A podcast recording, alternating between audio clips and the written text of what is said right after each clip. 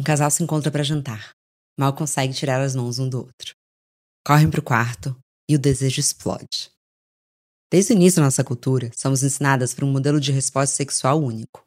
Um impulso arrebatador que está de acordo com o desejo espontâneo. Mas temos um outro tipo de desejo que é muito pouco falado: o responsivo. Nesse, precisamos primeiro de excitação física para então a excitação mental ser ativada. Sabe a tal da importância das preliminares?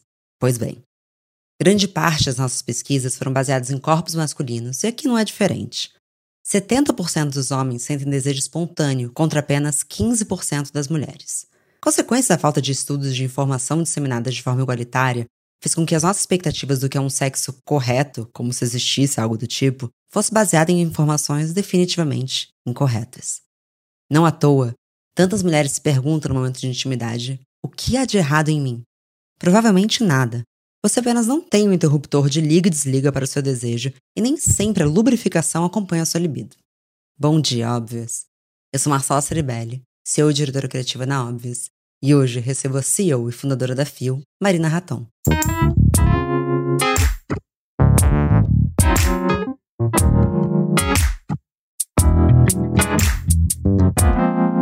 Bom dia, óbvios. Bom dia, Marina! Que demais, que prazer te receber aqui hoje. Como que você tá? Ai, Marcela, eu tô muito feliz. Obrigada pelo convite. É um prazer realmente enorme estar aqui, apesar do trocadilho, né, com o tema que a gente vai falar. Mas a Óbvios tem um lugar muito especial no meu coração, faz parte de uma jornada é, empreendedora e de descoberta da minha sexualidade, da, de pesquisar sobre esse tema num ano pandêmico que foi 2020, que ainda está sendo, de certa forma, 2021. Mas a Óbvios era minha amiga que eu ficava no fone de ouvido enquanto eu treinava para não surtar nessa fase aí complicada. E acho que eu me senti menos sozinha, sabe? Ouvindo o podcast, ouvindo vocês. E eu acho que esse papo aqui tem tudo sobre não se sentir sozinha, não achar que você é, não é normal e falar sobre sexualidade tem um pouco isso, né? Na medida que a gente vai abordando esse tema, acho que mais mulheres não se sentem tão sozinhas. Por isso eu tô especialmente feliz de estar aqui. Ai, que demais. Eu acho que é exatamente isso mesmo. Primeiro que eu fico muito feliz porque não basta fazer um podcast, né? Acho que a função de você estar tão intimamente no ouvido de alguém eu acho que é justamente pra gente estabelecer esses vínculos, mesmo que não pessoais, mas é um pouco. Eu tenho podcasters que eu considero, assim, minhas melhores amigas. Eu adoro quando falam isso pra mim. Eu fico muito feliz de fazer parte dessa jornada, porque mesmo te conhecendo tão pouco, eu já tenho orgulho da sua jornada e do que você está trazendo para o mundo é, de bem-estar sexual e para a vida das mulheres. Então eu queria começar bem do começo. Eu queria que você contasse sobre a Fio e como que surgiu a Fio. Bacana. Bom, a Fio, ela surge com uma resposta assim meio multifatorial, assim como é o orgasmo, né? Sem, sem, sem fórmula mágica, assim. São vários os fatores que me levaram a criar a Fio. É, eu acho que o primeiro deles é o fato de eu vir de uma cidade muito pequena, do sul de Minas, com muito afeto, muito pão de queijo, muito café, mas também ao mesmo tempo é, muita restrição meio que sutil ali para as mulheres. Assim, eu percebi muito rápido o espaço é, determinado que eu deveria, assim, enfim, ficar, né? É, mulher não pode isso, mulher não, não faz aquilo, vai ficar falada. E, e eu acho que esse é, não é exclusivo da minha cidade, não, é não é um padrão exclusivo da minha cidade, de onde eu vi. Na verdade, é, fala muito sobre a nossa cultura brasileira, né, sobre o nosso comportamento. Nós somos um país ainda um pouco moralistas, razoavelmente conservadores e machistas, enfim. É, mas também tem um limite muito forte, né, para a mulher, assim, para o espaço que ela vai ocupar e o que ela pode e o que ela não pode. E eu acho que isso, eu peguei isso muito rápido, muito cedo, assim, e não comprei muito essa, essa verdade aí. Isso, na verdade, é uma coisa que acontece, acho que em várias cidades do Brasil, no Brasil de maneira geral, tirando essas bolhas, assim, capitais, né, e alguns grupos, essa é, é o padrão do nosso país. Nós somos um país um pouco moralistas, ainda muito machista e, e, também conservador, né? Onde o papel da mulher ainda é muito definido e limitado, assim. Você pode vir só até aqui, você não pode mais. E então a Fio também nasce um pouco disso, assim, de não comprar isso, de se incomodar muito e querer ir, ir além. Paralelo a isso, eu acho que eu sou uma pessoa que eu curto muito meu corpo como interface assim dessa experiência de vida. Então todo o tema em torno de corpo sempre me interessou muito, esse corpo que come com muito prazer, que pula numa piscina e acha muito gostoso, sabe? A relação do, sei lá, de hormônio, assim, sempre foram temas que me interessaram muito. Hoje, com 35 anos e mais bagagem, eu sei que isso é é, é a libido, na verdade, esse impulso da vida, né? Que está muito conectado com a nossa sexualidade. Então, por gostar também muito dessa temática de corpo, a temática de sexualidade sempre me interessou. E por fim, o motivo de criar também a Fio é porque eu sou capricorniana. Eu acho que eu, nessa busca de colocar libido no mundo, eu fui buscando um trabalho que fizesse muito sentido para mim. É, eu tive a oportunidade de passar um tempo fora em 2018 e muito por acaso caí numa conversa sobre investimento em mulheres, em mulheres investindo em mulheres e como isso resultava, como isso é, aterrissava num produto final muito endereçado para questões que não estão sendo atendidas até hoje pela indústria farmacêutica, pelas empresas, por empresas de cosméticos, belezas, pela inovação de maneira geral. No, nesse papo eu fiquei muito provocada com isso, entendendo que tinha muita oportunidade e que fazia muito sentido criar algo é, que entregasse de fato, sabe, alguma coisa que ainda não estava sendo entregue para nós mulheres, que somos a maior parte da população do planeta e do Brasil e que tem uma jornada aí com muitas nuances. Queria voltar no que você falou, em que quando você percebeu que como mulher você podia menos. Porque eu gostei muito do que você introduziu desse lugar de acolhimento e você sentir que não está sozinha.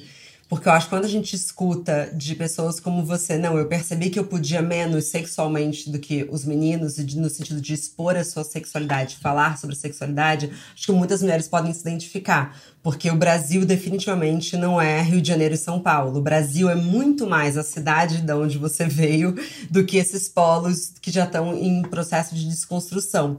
Eu queria perguntar se teve algum marco para você de tipo, puta, isso aqui tá errado eu deveria poder falar igual, os meninos têm mais liberdade. Foi no início da sua adolescência? Talvez, eu não, eu não consigo lembrar de um marco especificamente, assim, mas de mini, mini marcos, assim, sabe? Coisas do tipo muito absurdas. É, mulher é, tem que ser uma dama na sociedade e uma puta na cama vai ficar falada. Gente, pelo amor de Deus, a gente tem que ter repertório, a gente tem que ter, sabe, conhecer as coisas. Como assim você vai ficar falada se você criar vínculos de intimidade, assim? É, eu me lembro de uma pérola, que eu adoro contar essa pérola, porque eu acho ela muito interessante. Um crushzinho, assim, de adolescência, disse, é, mulher não pode usar lingerie vermelha, porque é vulgar, assim, sabe? E a unha vermelha, né? a coisa da unha vermelha. Por que, que o vermelho provoca tanto nas pessoas, né? Engraçado. É tudo isso, assim. E, e hoje faz um certo sentido essa reflexão, né? Esse, esse, esse imaginário, porque a sexualidade feminina, todos os estudos, todos os avanços são muito recentes. Assim, eu, eu fui acessar tudo isso muito recentemente. É, e, e, ok a gente não saber, porque o estudo da sexualidade é muito pautado no homem cis hétero, assim. A, a, sexualidade feminina é uma extensão disso. Então, o que a gente tem hoje, é, dado na academia, enfim, na, na área médica, assim, ainda é muito pouco perto da complexidade e da, da grandeza que é essa jornada, fazendo um recorte aqui de mulheres, né, com pessoas com úteros, mulheres cis, enfim. É novo esse papo. O clitóris foi estudado recentemente. Outra coisa que tem, tem um pouco aí na minha caminhada, assim, até alguns anos atrás, assim, o orgasmo via coito, né, via penetração, era o grande orgasmo. Eu nunca acessava isso, não, gente, pelo amor de Deus, eu só consigo sentir prazer é, de outra forma, estimulando meu clitóris. Será que eu tenho alguma coisa? Durante um bom tempo eu achei que eu tivesse alguma coisa, assim. Acho que muitas de nós. E aí carrega uma segunda culpa, né? Já basta uma culpa, muitas vezes até cristã, a outra culpa que é será que eu vou ficar mal falada? Aí tem a culpa de que você não tá sentindo prazer naquilo que você deveria sentir. Como se a nossa relação com prazer pudesse seguir algum nível de padrão. É, e talvez siga porque as nossas referências são pouquíssimas, né? A gente tem o pornô como esse grande educador sexual, né? Assim, a gente na nossa cabeça é a penetração é dessa maneira, com esse ritmo, com essa intensidade. É, então, eu, eu acho que voltando assim a sua pergunta, não foi um grande marco, mas essas pequenas coisas foram construindo é, uma perspectiva de que meu corpo merecia mais. Minha reflexão é sempre muito essa. Assim, eu tenho essa única vida. Não sei o que vai acontecer depois. Pode ser que eu volte, mas ninguém voltou para falar. Eu preciso aproveitar o máximo dessa interface que eu tenho aqui para viver tudo isso E a libido é essa grande impulsionadora, né? Então a sexualidade ela tá, tem que estar tá muito em dia, tem que estar tá me movimentando tudo para a gente poder dar conta dessa grandeza que é a vida. E me conta um pouco, Marina, como é que foi a reação das pessoas ao seu redor, ou até da sua família, quando você falou eu vou fazer uma marca de bem-estar sexual feminino? Bom, eu não falava, eu vou fazer uma marca de bem-estar sexual feminino, né, gente? Eu falava, ah, eu tô pesquisando, é uma coisa assim, meio para mulheres, né? Assim, meio muito sutil, apesar de eu, de eu, ser uma pessoa razoavelmente aberta, assim, não ter muito pudor em falar isso. É, eu trabalhava, eu, eu pedi demissão para fazer isso, e no ano de pandemia ainda por cima, né? O que deixou tudo mais difícil para falar sobre estou saindo de um emprego e empreendendo na área de produtos lubrificantes e sei lá, qualquer coisa do tipo. Então eu não falava, é, e é muito engraçado assim, porque o meu núcleo mais próximo, mãe, companheiro, pai, irmão, sempre me apoiaram muito, amigos, mas tenho a esfera assim da família, é, primos, tios, eles nem falam sobre o assunto. É tipo, por favor, não me fala sobre o que você faz, porque sexualidade tem muito isso, né? É quase que um convite para você rever a sua vida. Então, tem muitas pessoas que, assim, por favor, não, não venha com esse assunto, porque é muito caro para mim, né? Você vai ter que rever sobre a qualidade da sua parceria, muitas vezes sobre traumas, sobre o que você, enfim, não está conseguindo desenvolver, né? Eu sinto muito hoje, assim, que as pessoas da minha família me perguntam: ah, tá tudo bem lá com o seu emprego? Não, tá tudo bem. Ah, então, ótimo, e para aqui. Mas, conforme eu fui trabalhando, né, fui pesquisando e fui tendo, ganhando mais segurança para falar do que eu estava fazendo, teve um momento muito bonito, assim, que eu gosto muito de falar porque me conectou muito com a minha mãe. Minha mãe é uma pessoa é, muito especial, minha mãe, né, na minha vida, sempre foi muito minha amiga, mas a gente nunca tinha tido um papo franco sobre sexualidade. E no momento que eu falei, eu estou fazendo um lubrificante porque eu entendo que tem uma jornada de intimidade de mulheres que, e nessa jornada é, precisa-se de lubrificante em vários micros momentos, ela pode falar da experiência dela com a menopausa. E eu fiquei muito sentida porque eu não sabia sobre menopausa e eu não, por não saber, por não ter conhecimento sobre isso, eu não pude ajudá-la, não pude ser a parceira amiga que ela foi quando eu menstruei, por exemplo. Então, a gente, de maneira geral, nós mulheres, nós sabemos muito pouco sobre perimenopausa, menopausa, o que vai acontecer, enfim. Foi esse momento sentido, mas também muito bonito, que me conectou muito assim com isso e que reforça muito essa minha vontade de falar sobre menopausa, porque a gente vai para esse momento inevitavelmente, né? Eu imagino, e é bonito isso que você fala, né? Porque a gente sabe tanto sobre diferentes fases da vida, mas isso é tão particular para as mulheres por conta dos hormônios, né? Você fala, ah, não tenho grandes marcos, mas eu acho que todas nós passamos por marcos em comum, né? Que são os nossos marcos hormonais. Então, a menstruação, para algumas mulheres a maternidade e a gente está sempre passando por momentos que muda muito a nossa relação com a sexualidade. E você falou sobre o primeiro produto ser um lubrificante. Eu sei que a Fio vai ter outros produtos, mas eu queria falar um pouco sobre lubrificação feminina. O que, que você descobriu nesse início da pesquisa sobre lubrificação feminina? Ela está conectada à vergonha, ao nosso desejo? Como que ela funciona? Nossa, assim, eu descobri e descubro muita coisa até hoje, inclusive em mim, assim, sabe? É um privilégio de trabalhar com algo que eu gosto muito e, e que me ensina tanta coisa. Mas no começo da FIO, lá no começo de 2020, eu não sabia bem se era um aplicativo de educação sexual ou se era um produto que a gente ia desenvolver. E a gente foi fazendo essa jornada de pesquisa, entendimento e criar comunidade para entender a maturidade. Assim, será que dá para fazer um, um produto e sei lá qual e que produto que será esse produto, né? Então a gente foi pesquisando muito sobre sexualidade.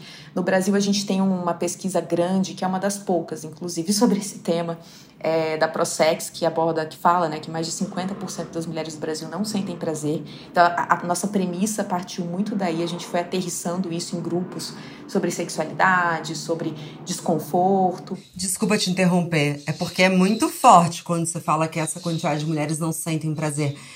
Elas transam e não sentem prazer algum? Elas não conseguem sentir prazer, né? Tem um, é uma pesquisa que ela é feita num recorte em algumas praças, mas o mais interessante, Marcela, é que se você começa a conversar com qualquer pessoa que trabalha no mercado erótico, que, que venda vibrador, que fisioterapeuta pélvico, ginecologista, qualquer pessoa, e eu arrisco dizer que eu também sou essa pessoa, vai falar: esse número é muito maior talvez seja mais do que 50%, sabe? Então a gente tem validado por pesquisa aí, né, com metodologia esse dado, Mas o que a gente acompanha muito de perto pode ser um buraco um pouco maior, assim, sabe? Isso a gente está falando de Brasil, tem algumas pesquisas Estados Unidos, é, Reino Unido, que são muito parecidas. Então, assim, a gente arrisco dizer que é um cenário mundo de maneira geral. Pode ter um ponto ou outro, um país ou outro que tem uma dinâmica diferente, mas é, de a fotografia que nós temos da sexualidade de mulheres com útero, vamos é, recortar assim, é, não tá legal. Não tá legal de maneira geral, sabe? Tem todo um pano de fundo histórico, enfim. É, pelo menos no Ocidente, né? Pelo menos no Ocidente, né? Até onde a gente tem. E são poucos os dados, de maneira geral, pesquisas né, sobre esse tema. Mas aí, voltando para fio, assim, a gente foi aterrissando essas pesquisas e a pergunta era sempre assim: você sente desconforto quando você tem uma relação? É, e um número muito grande de mulheres diziam sim, eu tenho desconforto. Sim, muitas vezes eu não consigo sentir prazer. Sim, demora para eu sentir prazer. E aí a gente emendava numa outra pergunta que era: o que, que você faz em relação a isso? E aí as perguntas eram: ah, nada. Ah, espero. Ah, enfim, não tinha ali uma atitude de buscar uma ferramenta ou de comunicação, assim, o que levou muita gente a deduzir temos um problema aqui, estamos acostumadas a sentir desconforto na nossa relação e de fato estamos performando ali para o outro, assim, sabe? Validava muito o que a gente vinha estudando em paralelo sobre sexualidade, sobre processo histórico, né? Nesse momento foi assim o gatilho do lubrificante. O papel do lubrificante para a mulher é super importante do ponto de vista de saúde mesmo física, né? Ele protege o nosso canal vaginal, seja da penetração ou até de um toy, de um vibrador, enfim, ele cria essa camada. É, ele traz uma sensação de mais uh, toque, enfim, e tato numa região que demanda isso, assim. Nossa anatomia, ela é interna, ela é escondida de uma certa maneira. Então, o toque, a, a relação sensorial está muito conectada com o prazer. A questão do tempo também, enfim. Tem muita literatura em cima do fato de, de mulheres serem muito responsivas e demandarem estímulos, demandar um tempo. É mentira esse gatilho que a gente aprende no cinema, na novela, de que a gente beija e fica excitada. E, e, é muito raro. Isso, talvez isso aconteça em algum momento ali do, do começo de uma relação. Era a minha próxima pergunta para você, assim, se você consegue e poderia diferenciar o que é desejo espontâneo e desejo responsivo. Porque quando eu entendi esses dois conceitos, mudou a minha relação com libido. Eu também, eu também descobri isso é, e mudou a minha relação e foi isso. Ó, oh, então eu não tenho um problema, então tá tudo certo é, foram grandes descobertas, assim. A primeira, quando eu soube que mulheres, mais de 70% das mulheres sentem prazer com estímulo clitoriano e não penetração, assim, me tirou um, um peso das costas, porque eu realmente achava que eu tinha algum problema com a minha libido. E toca comprar coisas ali para resolver isso, sendo que não tinha nada. E a segunda foi essa. De maneira bem, assim, eu não sou uma, né, uma educadora sexual, eu sou uma empresária que trabalha e que pesquisa muito e gosta muito sobre o tema. Estamos investigando juntas, vambora!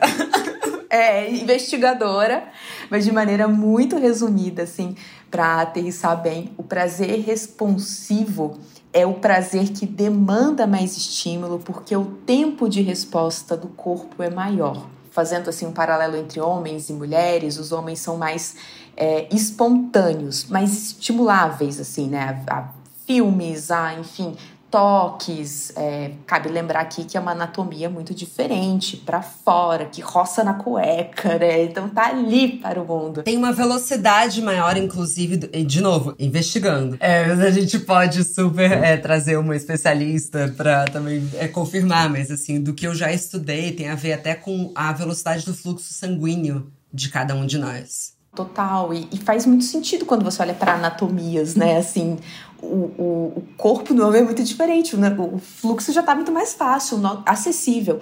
O nosso, ele é, depende de estímulos, toque e tem um tempo menor. Tem algumas literaturas que também fazem muito essa relação dos hormônios femininos, né? Cruzando tudo isso, e dos ciclos femininos também, porque, de novo, mulheres ou pessoas com útero, né? São cíclicas, a gente tem uma oscilação hormonal no mensal que é inegável, assim, né? Então, obviamente que essa responsividade do corpo vai também se alterar. Mas basicamente é isso. Nós mulheres demandamos mais estímulos, que são toques, é, tranquilidade. Tem também uma coisa que eu descobri que ao contrário desse sexo com muita tensão, mulheres precisam estar tranquilas e relaxadas para uma, uma, grande parte das mulheres, né? Óbvio que tem uma parcela que sai dessa fatia, mas mulheres precisam estar tranquilas e relaxadas para acessar prazer, né? É quase algo muito contínuo, não tem esse começo, fim, como é pautada a sexualidade do homem, a preliminar e a penetração e acaba, assim, né? Na sexualidade feminina isso é um pouco diferente. E quando a gente fala sobre a lubrificação feminina e o uso de lubrificante, eu acho que tem muita vergonha, muito preconceito e muita ignorância. Trazendo até um pouco de uma experiência pessoal, eu tomei pílula anticoncepcional durante 15 anos e, por consequência, é, eu tinha um ressecamento vaginal grande. E eu ouvi de uma ginecologista: não usa lubrificante. Porque aí você vai ficar dependente. E você não quer ser uma mulher que depende de lubrificante na sua vida. E eu fiquei com essa mensagem em mim. E, e aí eu comecei a sentir dor. Então a primeira vez que eu usei o fio, justamente, foi assim: ah, puta, não, é isso. Caramba, é para ser muito mais gostoso, é para ser muito melhor. Caramba, que loucura! Por que, que eu tô exigindo tanto do meu corpo? Porque, além de tudo, é, a questão de você começar a pensar muito durante o sexo, aí sim que o desejo é, não vem mesmo. Aí que a lubrificação não vem mesmo, porque o, a Emily negócio que ela fala, né? Que a libido tem o freio e tem o acelerador. Então, assim, se a gente tá estressada, é como se fosse freando. Então, assim, se você tá preocupada, se você vai. Nossa, será que na hora que é, a pessoa, né, o homem ou a mulher, penetrar em mim, é, será que eu vou estar tá lubrificada o suficiente? Se você começa a entrar nessa paranoia, aí não vem lubrificação alguma, né, Má? E adicionalmente também da do livro que a gente é muito fã, né, assim, da Gosk, né? Ela é muito maravilhosa. E também foi um grande, tipo, uma grande lição. Uau, então a lubrificação feminina é muito complexa, porque o que acontece é que muitas vezes a gente está muito afim, mas a lubrificação não vem, e muitas vezes a lubrificação vem e a gente não está afim. Tem, ainda tem essa relação que ela foi assim, encontrada assim, essa relação como estudo, como estudo científico, foi feito em menos de 30 anos atrás. Então, de novo, mais um conhecimento muito fresquinho aí para nós mulheres, né? O que tira um pouco também a nossa culpa, sabe? Tipo, a gente está acessando esses conhecimentos muito recentemente, assim. Mas para além dessa questão da, da resposta, né, da, da, lubrificação feminina, a jornada da intimidade da mulher, ela passa por muitas oscilações. Seja, sim, pelas mulheres que tomam pílulas anticoncepcionais, que têm uma relação com o ressecamento, ou mulheres que têm alguma relação com o ressecamento não é explicado, assim. Às vezes um estresse, às vezes um medicamento de uma outra situação a gente passou por uma pandemia, ainda está passando de certa forma. O número de mulheres que tomando ansiolítico e outros medicamentos aumentou significativamente. Isso tem uma relação também com ressecamento, com enfim, estímulo, desejo, libido. É, o que a gente tem pesquisado, Marcela, aqui na FIO mais recentemente, são mulheres que apresentam ressecamento no, na, durante a menstruação. Olha que interessante, assim, por mais que pareça um momento onde o ressecamento não vai acontecer, pelo fato, talvez, né, isso, e de novo, são poucas as pesquisas científicas que nos, que nos ajudam, tá? Então a gente vai muito na pesquisa, assim, é, teste com a comunidade, enfim o corpo, apesar da menstruação, ele retém muito líquido. Então, muitas mulheres têm dificuldade de colocar o coletor menstrual. O lubrificante, ele auxilia, inclusive, neste, neste momento, assim, para que não machuque, para que não seja dolorido, esse, né, colocar ali o anel, enfim, o disco ou, ou o coletor menstrual. Então, essa jornada da lubrificação, ela acompanha a mulher em micromomentos, em muitas nuances.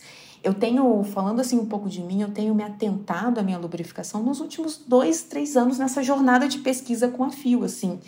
É uma pena que a gente não acesse isso, é uma pena que a gente não fale que lubrificação é um assunto tão importante. É uma pena que a gente ache que lubrificante seja só para o sexo anal ou para as mulheres que têm ressecamento, menopausa, assim, porque não é. É uma ferramenta muito importante para a mulher, assim, que traz prazer, traz mais conforto, sobretudo conforto, sabe? Se a gente está falando de bem-estar sexual, a gente está com essa, a, palavra, a grande palavra da moda é bem-estar sexual, talvez a gente deva já colocar esse o, bem-estar plugado no sexual e ter esse entendimento da sexualidade. Tem que ser confortável, o lubrificante propicia isso. É, e eu acho que quando a gente fala sobre essas crenças que são todas muito novas, mas essas crenças antigas também, que são totalmente limitantes, é tudo muito fresco. Eu fui assistir aquele filme O Último Duelo com o Adam Driver e eles falam ali, eu não sei, é, é durante a Guerra dos 100 Anos. Desculpa, gente, esqueci qual é a época dos anos. Perdão, vou voltar pra escola. Mas é, o filme, entre vários assuntos, ele traz algumas crenças que a gente tinha que são absurdas. De que, por exemplo, a mulher só engravida se ela teve prazer. Então. uma coisa que não tem nada a ver. Então você vê como o nosso prazer sempre esteve conectado com uma validação masculina. Então, imagina então uma mulher que não era fértil naquele momento, ela ia ter uma, um conflito com o marido dela, porque ele ia falar, mas você não sente prazer comigo? Por que, que você não está engravidando? E sempre nos culpando, né? Como é que você acha que a gente consegue começar a construir uma mudança de pensamento e sociedade que o sexo, pelo menos no, dentro do prazer feminino, seja com menos culpa? Assim, mexemos em vespeiros aqui, né? Assim, no sentido de que eu acho que a nossa Brasil especificamente ainda é uma cultura muito cristã, né? A gente ainda vem com esses drives e tem uma coisa que a Regina Navarros Lins fala que eu acho muito fantástica e eu acho que também tira um pouco do peso das coisas pra gente, né? Cultura é algo difícil de. É, não é difícil, é, demor, é moroso, é demorado, assim, sabe? Então é muito fundamentado na nossa psique, na nossa. na gente de que sexo é para procriação. A ideia de fazermos sexo para prazer, assim, principalmente as mulheres, é algo muito novo. A pílula anticoncepcional, que hoje tá mais pra vilã, mas que foi uma grande amiga da mulher, ela é da década de 60, gente. Numa perspectiva histórica, isso assim foi ontem. Eu fui fazer uma pesquisa muito por acaso, assim, sobre palavras, revolução sexual é, no YouTube outro dia, assim, me chamou muito a atenção quanto essas expressões estão sendo usadas por grupos muito fundamentalistas que criticam essa revolução sexual e que ainda pautam que o sexo é procriativo, sabe? Que é homem e mulher, pautado no coito, assim. Então, ainda tem muita coisa para mudar em termos de sociedade brasileira, né? Eu acho que o que a gente faz aqui falando sobre isso, mesmo nós sendo aventureiras e, e descobrindo juntas, não técnicas, assim, mas mesmo isso é muito importante, sabe? Porque faz fala sobre algo que precisa ser dito, primeiro pelos números que estão horrorosos, e segundo porque acaba refletindo até numa questão de saúde feminina, de saúde pública. Uma mulher que não desenvolve essa conexão com o corpo dela, a ponto de entender a lubrificação, de cuidar da sua lubrificação, ou do seu prazer, ou de qualquer outra coisa, ela muito provavelmente vai chegar numa determinada fase da vida que ela vai sofrer uma certa consequência, assim, da área pélvica, dores, sabe? Assim, então tem uma, uma jornada de construção que a gente pode fazer entendendo que sexualidade é muito mais sobre impulso de vida, sobre uma vida de maneira geral com qualidade, é, do que só, enfim, para procriar, ainda, ainda reforçar esse estereótipo em cima do prazer, né, da relação. Perfeito, Marina. Bom, pra gente finalizar aqui, eu amo esse gostinho de final de ano, tá? Eu adoro esse encerramento de ciclo e olhar pra frente. Então eu queria saber de você, assim, nessa reta final de 2021 e já mirando em 2022, o que, que você espera pro próximo ano da FIO e da sexualidade feminina no Brasil? Marcela, a gente está muito focada nos micros momentos das mulheres, assim. Esse exemplo do coletor, ele é, bom, é o que a fotografia do que a gente está fazendo aqui hoje, assim. Quais são esses micro momentinhos que a gente pode se aprofundar e entender o que, que a mulher precisa e não está sendo falado? A gente tem olhado muito para isso. Inevitavelmente a gente vai colocando um pé assim na saúde, no bem-estar o que eu acho maravilhoso, porque é levar a sexualidade para lugares que são muito importantes, sabe? Que, e, e, que de maneira muito holística formam a nossa vida e trazem qualidade para a nossa vida. É, eu torço para que mulheres do Brasil, nós tenhamos menos vergonha de falar sobre isso, que a gente fique mais confortável e que, sobretudo, a gente sinta muito prazer, porque é a única vida que a gente tem, assim, é o único corpo que a gente tem, então vamos aproveitar e ter mais qualidade nesse sentido. Eu também. Desejo muito que a gente não passe batido, porque o potencial orgástico é tão alto, né? É tão grande e que todas nós a gente possa explorar e cada vez com mais liberdade. Né, Marina, eu já te falei isso, falei isso inclusive no, no evento de Mulheres em Ambição. Eu só te agradeço, assim, o papel que vocês têm feito é fundamental e espero que a gente esteja cada vez mais próxima também. Ai, obrigada, mas eu acho que a gente só faz esse papel porque tem você e tem a Óbvios e as coisas vão se complementando, assim, eu acho que essa jornada, a jornada feminina como um todo é tão bonita, assim, é tão saudável, a gente vai andando junto mesmo, uma coisa vai se complementando. Tem muito de Óbvios na Fio e eu fico muito feliz com esse convite de estar aqui conversando. Obrigada demais, Marina, e bom dia. Bom dia, Marcela. Bom dia, Óbvios.